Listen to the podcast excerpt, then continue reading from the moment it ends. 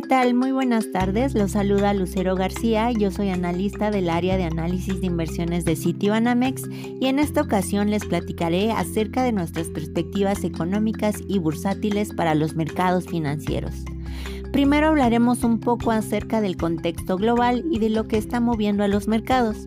Recordemos que el pasado miércoles la Reserva Federal de Estados Unidos dio a conocer su comunicado de política monetaria, en donde básicamente mantuvieron un tono acomodaticio y su tasa de referencia entre el rango del 0% al 0.25%.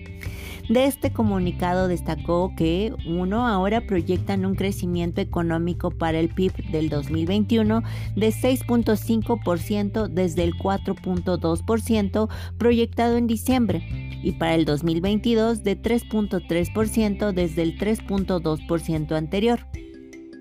En cuanto a la inflación, que ha sido, recordemos, uno de los factores de mayor preocupación en los mercados, sí se incrementó el estimado, pero de forma contenida, ya que ahora lo ubican por arriba del 2%, específicamente en 2.2% desde el 1.8% de la proyección anterior, y consideran que las presiones inflacionarias serán transitorias y además mantendrán su programa de recompra de activos por 120 mil millones de dólares con 80 mil millones de dólares para treasuries y los otros 40 mil millones de dólares para MBS.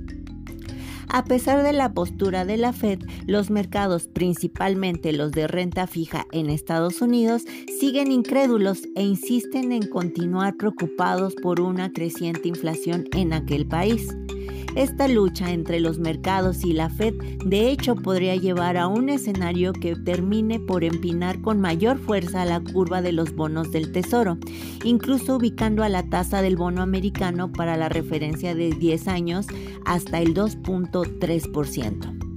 Ahora bien, en cuanto a las estimaciones de crecimiento global para 2021, nuestros economistas en City Research revisaron al alza nuevamente sus expectativas y ahora esperan un crecimiento del 5.5% desde el 5.2% anterior.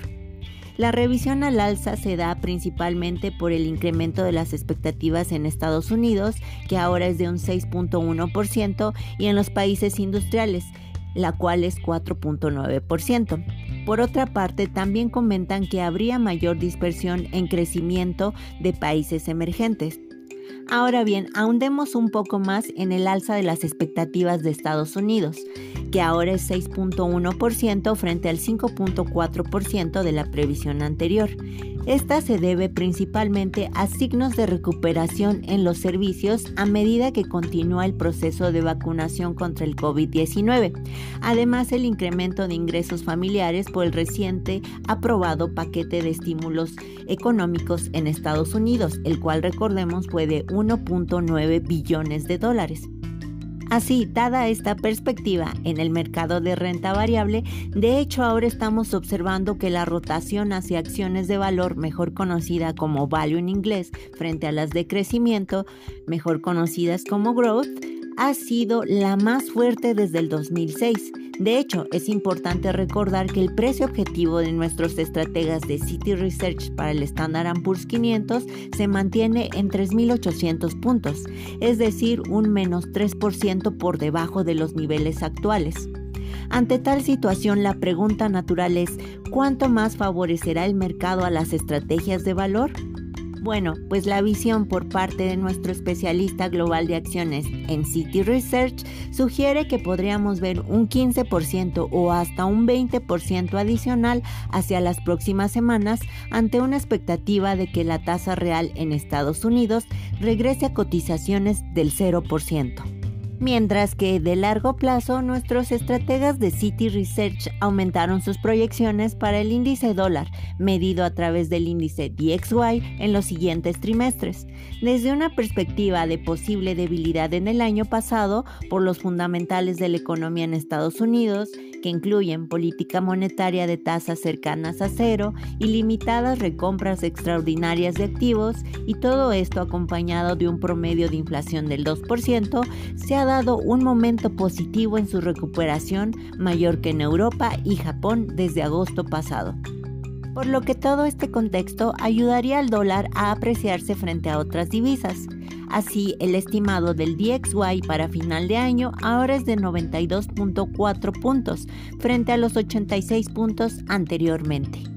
Por otra parte, en el ámbito local, los mercados estarán atentos a la decisión de política monetaria del Banco de México, en donde las expectativas del consenso aún se mantienen mixtas, en medio del último dato de inflación que aún permaneció dentro del objetivo del Banco Central en 3.76%.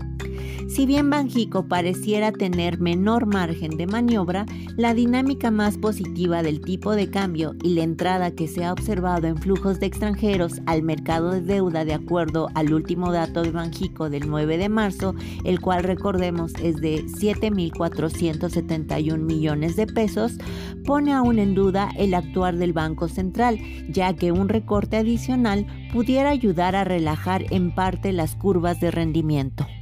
No obstante, todo dependerá de cuánta preocupación y desorden se esperen en los choques inflacionarios, que si bien se anticipan que lleven al dato por arriba del 4% para el segundo trimestre del 2021, también se espera que sean transitorios. Por otra parte, en cuanto a la expectativa del mercado bursátil, nuestros estrategas de City Research aumentaron hace un par de semanas el objetivo para el S&P BMW IPC para junio y diciembre. Esperan que el índice cotice en los 46 mil puntos en junio, mientras que para cierre de año en 50 mil puntos. Las razones por las cuales mejoraron esta expectativa son 1. Una perspectiva mucho más constructiva del economía local derivada principalmente de la demanda y del sector externo. Y segundo, una estabilización en las estimaciones de la utilidad por acción del consenso, mejor conocido como UPA, aunque las estimaciones de los estrategas son menores por la percepción de riesgo del mercado local.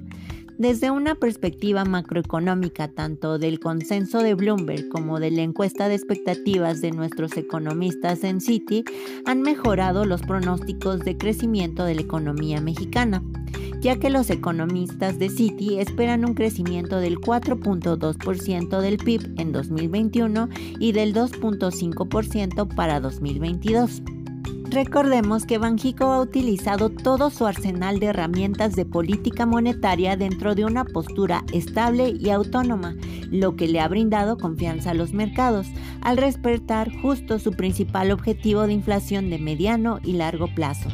lo anterior, aunado a los estables términos fiscales, ya que si bien no se han otorgado apoyos por parte del gobierno como en otros países, destaca la contención del superávit o el déficit primario, el cual se estima que para 2021 se ubique en 0%. Y finalmente, en cuanto a las expectativas del tipo de cambio, de corto plazo estimamos que la paridad se sitúe dentro del nuevo canal neutral entre los 20.3 y 21 pesos por dólar, lo que ahora muestra que las cotizaciones por debajo de los 20 pesos por dólar son poco probables y que el alto nerviosismo que parecen estar teniendo los mercados pudiera más bien mantener a la paridad en las cotizaciones actuales, pero ahora como un sesgo de alza más que a la baja.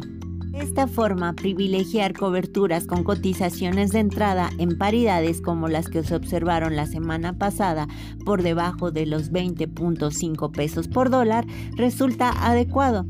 justo dado la presión de cara al segundo trimestre del año, donde aún se mantiene el riesgo de una mayor alza en la curva de bonos del Tesoro y de la reforma fiscal en Estados Unidos, mientras que para la parte local los temas que podrían estar incitando al riesgo sería el tema electoral y que vuelvan a preocupar los temas o las reformas energéticas, Banjico o alguna otra que pudiera afectar algún downgrade o cambio de perspectiva para la calificación soberana. Esto es todo por mi parte y yo los invito a que nos sigan escuchando en nuestros próximos audios. Buenas tardes.